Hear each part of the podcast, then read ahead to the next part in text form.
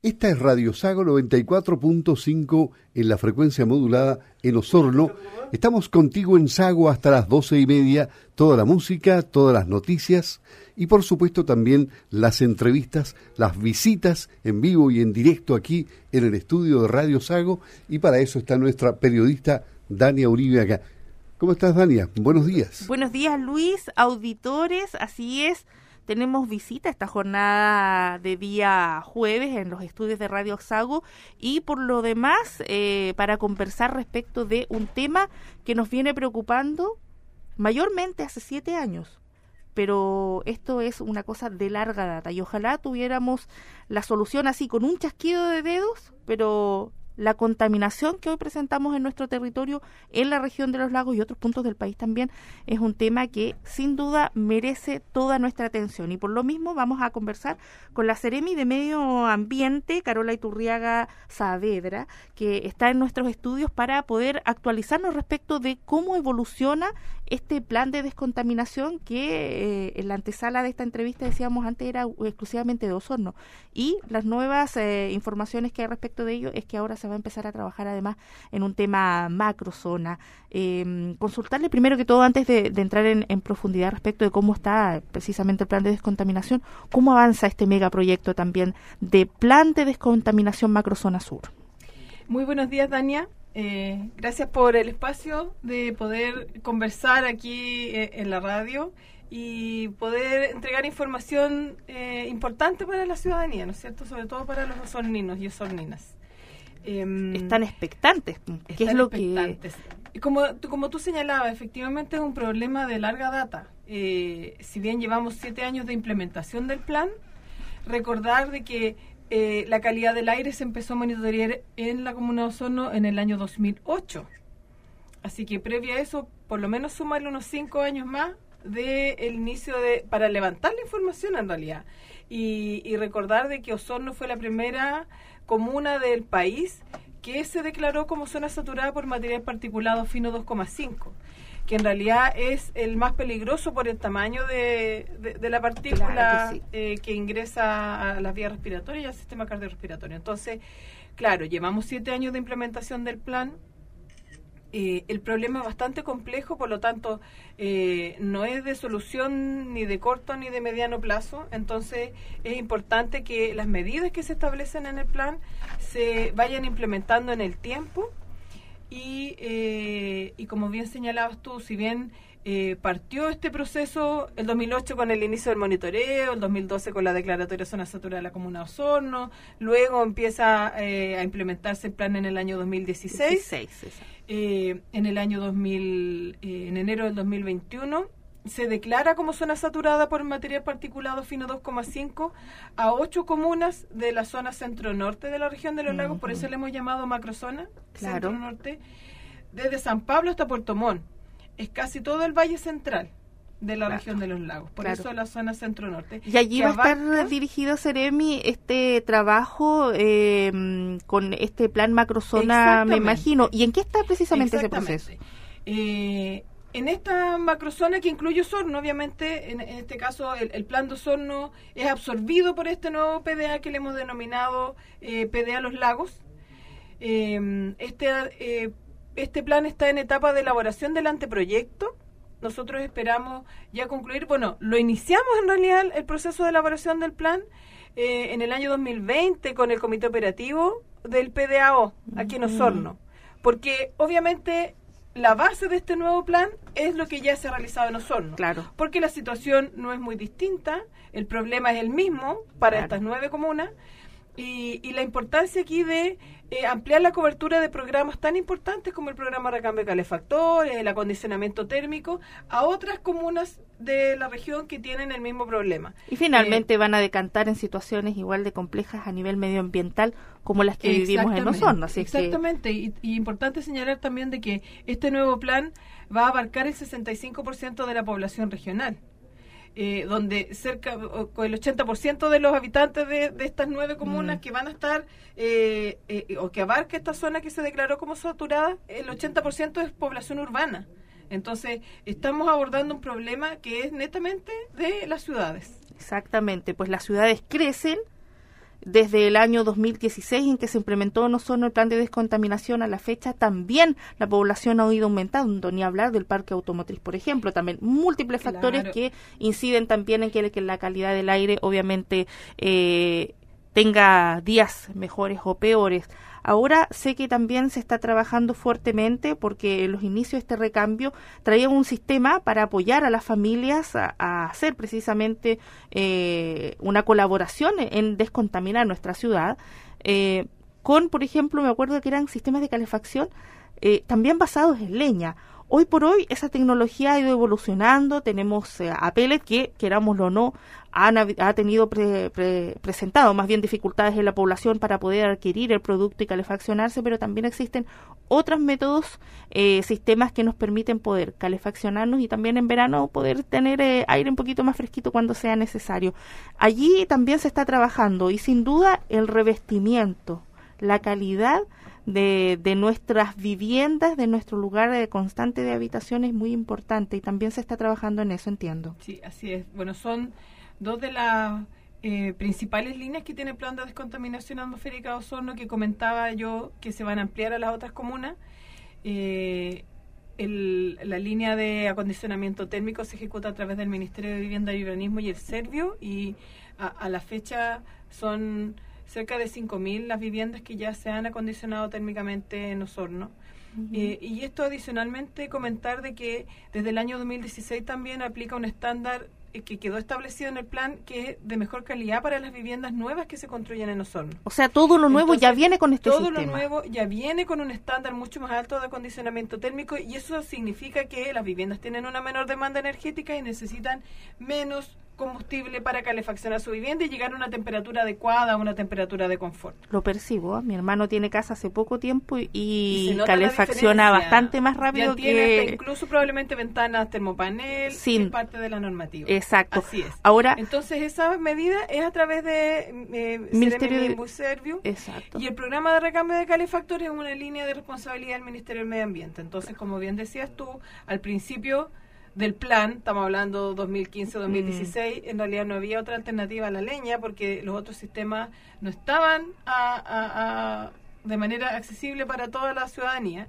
Entonces, por eso nace el programa de recambio de calefactores para poder apoyar a la ciudadanía en este recambio tecnológico que tiene por objetivo la diversificación de la matriz. En ningún caso eh, se está pensando en prohibir la leña o reemplazar completamente la leña por otros combustibles, porque la leña es un energético local, renovable, sustentable, que trabajado de buena manera, utilizado de buena manera, eh, puede aportar en la solución del problema. Claro sí. Entonces, eh, claro, al principio no había otra opción, pero sí han entrado otras tecnologías como pellet. Ese punto queríamos llegar a conversar.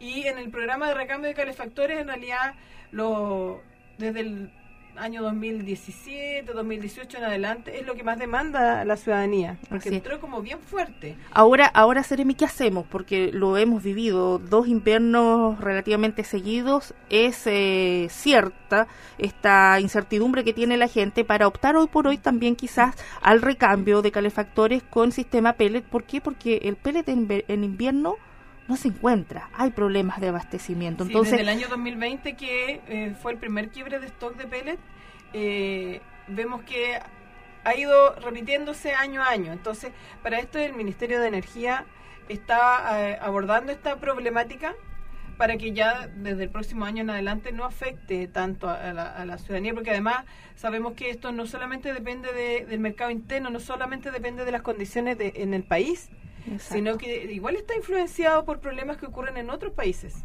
Eh, o la misma crisis que nos ha solucionado en Europa, eh, eh, en Ucrania. Tiene repercusiones, obviamente, en los mercados acá. Necesariamente. Ahora, como ministerio. Sí quería señalar que un aspecto muy relevante y que nos no enteramos ah, antes de entrar aquí a la, a la entrevista. Tenemos primicia. Teníamos pendiente eh, y hemos estado conversando desde que iniciamos el plan de la importancia de que la leña sea declarada, declarada como combustible y el Ministerio de Energía estaba impulsando desde hace ya varios años, yo diría unos 5 o 6 años, la ley de biocombustibles sólidos Exacto. para regular la leña y el pellet y eh, entendemos que eh, ayer 28 Ayer Sí, 28 miércoles ya 28. fue aprobado en el Congreso y ya terminó todos sus trámites. Entonces Magnífico. ahora lo que viene es que mm, eh, entre en vigencia. Puede, puede ahí Así comenzar. que eso la va a ser un importante, un importante apoyo eh, para eh, abordar estos problemas que se han generado con el abastecimiento, con la regulación del de los De mercados, los valores, claro. con eh, el, el- fomento a, a la leña, al- la- la- eh, lo importante que va, va a ser esta ley para regular la calidad del producto, Exacto. de la leña y del pellet también. Hoy en día no existen estándares para el pellet tampoco. Así es, pues, y eso es lo que preocupa, porque la misma gente dice, eh, ¿puedo acumular pellet o no? Algunos dicen, ¿sabes qué? No, presenta humedad que después genera dificultades en nuestros equipos. Entonces también eh, son múltiples los factores que hace que la gente empiece a decir, bueno, tengo esta alternativa, pero ¿qué más tengo? Y ahí es donde también queremos profundizar, porque está eh, este plan que, que refuerza a través del eh, plan de descontaminación la reparación de viviendas ahí, eh, el acondicionamiento para tener una mayor eficiencia en cuanto a la calefacción. Eh, y mucha gente dice, chuta, pero ¿sabes qué? Tengo que tener regulado mi, mi tema de construcciones que he hecho, todo, nunca lo he hecho. Creo que también está un incluido allí eh, con las distintas empresas que se operan para poder apoyar a la gente, informarles eh, y poder generar el cambio que necesitan para hacer mucho más eficiente el uso de el sistema de calefacción, que por lo demás eh, también trae alternativas nuevas, como decíamos la electricidad, que es un nuevo eh, actor dentro de las alternativas de recambio energético aquí en, en Osorno particularmente. Sí, la gracia de los equipos eléctricos es que tienen la doble función de calefaccionar en el, en el invierno y refrigerar o, o bajar la temperatura en el verano y acá Osorno el verano es muy caluroso. Entonces, claro, todo lo que hemos estado conversando hasta ahora son, es parte de las líneas estructurales del plan de descontaminación atmosférica que, eh, pensando en la calefacción residencial o en, o en el problema desde el sector residencial, tiene cuatro, eh, cuatro ejes estructurales, que es el acondicionamiento térmico de las viviendas, el, los sistemas de calefacción, el combustible o la leña. Y sobre esos tres hemos estado conversando, pero el cuarto aspecto que está considerado en el plan es la educación y sensibilización a la comunidad. Entonces, eh, lo que lo que hemos Re- estado- Recuerdo, Seremi, cuando comenzamos con el plan de descontaminación en Osorno, hubo bastante de ello. Exactamente bastante de ello. Pero con el correr de los años, eh, las variaciones que hubo también, y además, tenemos que decirlo, esta pandemia que nos dejó y nos sorprendió a todos, eh, hubo mucha desinformación porque la gente decía, ¿hay este año recambio o no hay recambio? ¿Hay pendiente o no hay pendiente equipamiento para ello? ¿Puedo ir a la oficina o no? ¿Tengo que llamar? Entonces, me imagino que Claro. también por allí hay Justamente mucho. en esa línea es que el programa que estamos lanzando hoy día, o que estamos iniciando en realidad y estamos dando a conocer a la ciudadanía, va en la línea de apoyar en la difusión y capacitación a la ciudadanía en torno a la calefacción más eficiente y menos contaminante en nuestros hogares, que había estado efectivamente, como tú señalas, un poco débil los últimos años. Entonces, así como las otras líneas que son las estructurales más eh, concretas eh, del plan, eh, esta línea también es fundamental para poder ir avanzando en la solución del problema que va a requerir de la participación y que requiere de la, de la participación de todos. Claro, ¿cómo se va a reeducar, cómo se va a refor- o fortalecer más bien este mensaje que se viene replicando ya hace algunos años fuerte en la región de los lagos? Eh, si se va a hacer a través de dos líneas principales, una es a través de los medios de comunicación, va a haber una campaña eh, mediática eh, donde se va a entregar información y por otra parte va a estar la línea de trabajo directamente con las organizaciones comunitarias, con los vecinos, en la sede, en las juntas de vecinos, Magnífico. con talleres, con charlas. Eh, que van a partir ahora en el mes de octubre y eh, finalizan en noviembre del próximo año. Entonces vamos a partir en lo que queda de este año preparando a la ciudadanía ya para el próximo año. Claro, para un Eh, 2023 en donde podamos entrar con fuerza eh, en estos encuentros, además para que la gente Sí. pueda interiorizarse sobre las alternativas que hay. Claro, exactamente. Y dentro de, de los temas eh, como transversales o las líneas de, de información que, que se van a mantener que probablemente no son muy nuevas para la ciudadanía porque ya hemos hecho algunas actividades de estas, pero siempre es importante mantener y recordarla, recordar. Entonces, las líneas son la importancia del uso de la leña seca, el buen uso de los calefactores, eh, conceptos que, que refuercen el uso de la leña seca, ¿no es cierto? Cómo mantenerla, cómo, cómo comprarla, cómo cogerla, cómo identificarla. Y para esto es muy importante eh, la ley de biocombustible y el fondo que tiene el Ministerio de Energía para aumentar la oferta de leña seca. Por otra parte, también eh, cómo nosotros utilizamos nuestra vivienda, la ventilación, cómo nos preocupamos de que no haya humedad en las viviendas, no se ropa al interior de las casas, no mantener esta, esta humedad, ventilar, mantener una temperatura adecuada dentro de la vivienda también, porque Muy importante. muchas veces se corre, eh, todos cometemos el error muchas veces de sobre eh, calefaccionar nuestros hogares. En invierno queremos estar en choripolera dentro de la casa. dentro de la casa y para eso necesitamos mucho, gastar mucho en calefacción. Entonces, también es importante de que una temperatura adecuada eh, o, temperatura de confort, como se le denomina, está entre 18 y 20 grados. Para que una choripolera tiene que haber sobre 25. Por lo menos. Entonces, muchas veces pasa que eh, las cocinas, por ejemplo, las cocinas de las casas, eh, están a una temperatura muy alta e incluso tenemos que abrir las ventanas para poder estar más porque es muy sofocante. Es demasiado sofocante. Claro, hay, hay, situaciones como esa. Entonces, tenemos que avanzar en mantener una, una adecuada temperatura al interior de las casas, eh, eh, complementarlo con una buena ventilación, evitar la humedad del interior.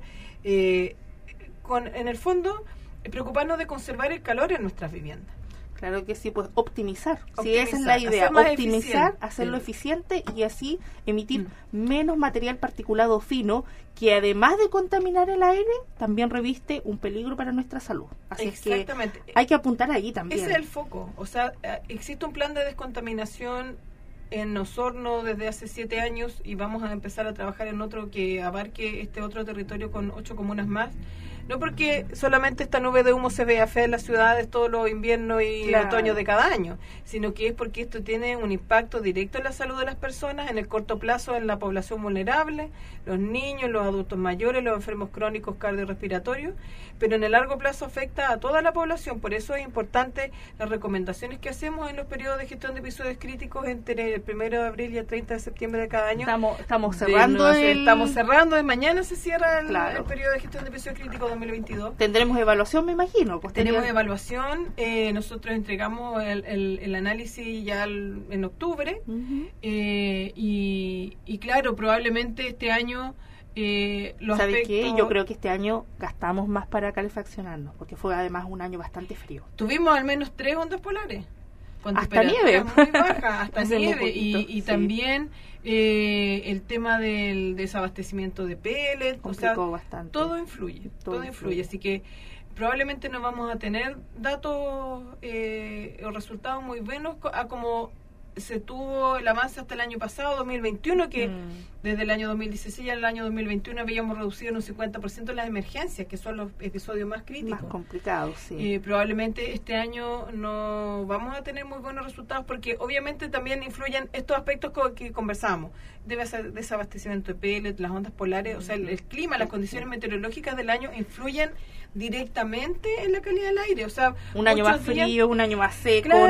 en fin. mucho más seco, sin ventilación, eh, sin lluvia, que eh, sin frente de, de, precipitaciones que se lleven el humo que se mantiene acá en Osorno por alto rato. Así es, pues mucho que conversar entonces respecto de este de esta de este nuevo impulso que tiene el plan de descontaminación los lagos, macrozona, que vamos a estar conociendo de ello, esperamos el próximo año, pero por lo pronto eh, el, plan de descontaminación en Osorno busca reactivar toda esta mm, eh, información que está necesaria y requerida por la población, ustedes, nuestros auditores.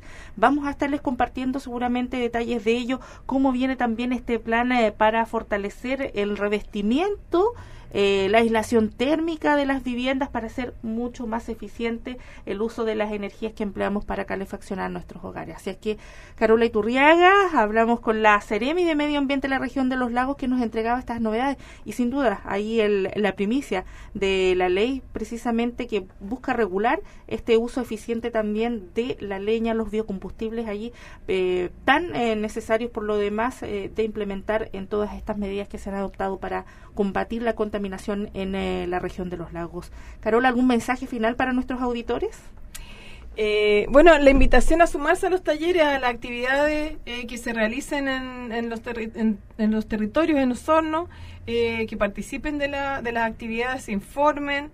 Eh, y también quería aprovechar de recordar que el 11 de octubre cierra el plazo de postulación al Fondo de Protección Ambiental, que es el principal fondo de, del Ministerio de Medio Ambiente dirigido a la ciudadanía.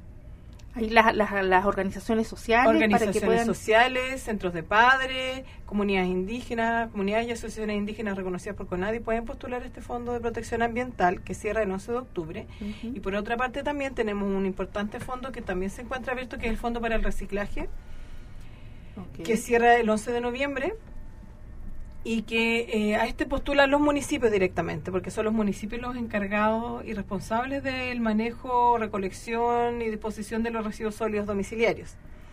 Ahí hay gran tarea también. Tema, otro, otro tema, tema, sobre todo aquí en, en Osorno, tema sensible, curaco. Así que Entonces, a reciclar también. El 11 ahí. de noviembre cierra este fondo para el reciclaje, al uh -huh. cual acceden o postulan los municipios y tiene como foco avanzar en la economía circular y la reducción de los residuos que se van a disposición final. Gracias, Seremi.